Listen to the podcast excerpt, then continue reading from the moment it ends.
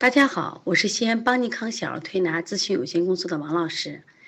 今天在这里想给大家分享的主题是，我们现在再把这个麦粒肿和腺粒肿这个区别再给大家详细说一下啊。首先发病原因不一样，你像麦粒肿呢，在西医里面就急性感染了，有炎症了。那腺粒肿它就是一个肉芽。其实我们自己有时间知道，比如我身上长了个疙瘩，哦，也不疼不痒的，摸起来瓷疙瘩，那就叫肉芽。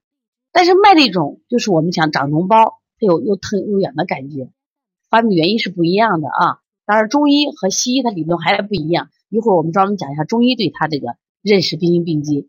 第二个呢，疼痛感是不一样的。那么麦粒肿的发病部位就是病灶区，它会出现红肿、发热、疼痛的要求。那么重者会形成脓肿，就烂破溃以后烂了以后呢，这红肿就消退了。那么严重的这个麦粒肿呢，它会出现什么情况？它会引起就是中耳，就咱们说中耳炎，会觉得耳朵疼得很，就中耳部分疼痛。另外呢，还会引起淋巴结肿大。但是腺粒肿呢，它就明显没有明显的疼痛，也不会有脓包。但如果合并麦粒肿感染的话，那它也会有脓包。就单一的腺粒肿没有啊，一般腺粒肿和麦粒肿还是有区别的。那么另外呢，第三点，病灶区的轮廓不一样。那么它的轮廓不一样，就麦粒肿的轮廓不明显，腺粒肿的轮廓比较清楚，因为它不太长大，长大的速度非常慢。那么麦粒肿长大速度特别快，因为两三天就长大了。还有呢，发病时间不一样，麦粒肿一般三到五天，呃，腺粒肿会持续一到两个月不等。麦粒肿一般三到五天，腺粒肿持续一到两，甚至数月会更长。而且这个病有个特点啊，就是复发特别厉害啊。其实不管麦粒肿和腺粒肿都会复发。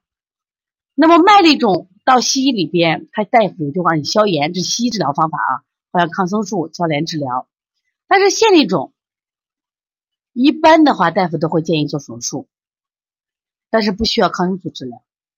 我刚刚讲了啊，腺粒肿做手术它复发率，像我们那个那个宝宝。他就是做了两次手术了，又长出来，他妈妈吓坏了，说不能再做手术，说肯定是这样子嘛，我们要找出来得麦粒肿和腺粒肿的原因才是我们重要的啊。所以这两个呢，因为麦粒肿和腺粒肿从长相上都非常像，但是治疗原则真的是不一样，而且呢，呃，麦粒肿的治疗相对要快一些啊。所以从现在开始学习小儿推拿，从现在开始学习正确的育儿理念，一点都不晚。也希望我们今天听课的妈妈能把我们所有的知识，通过自己的学习，通过自己的分享，让更多的妈妈了解，走进邦尼康小儿推拿，走进邦尼康的课堂，让我们获得正确的育儿理念。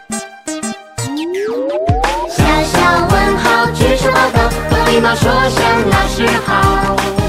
带队走，就像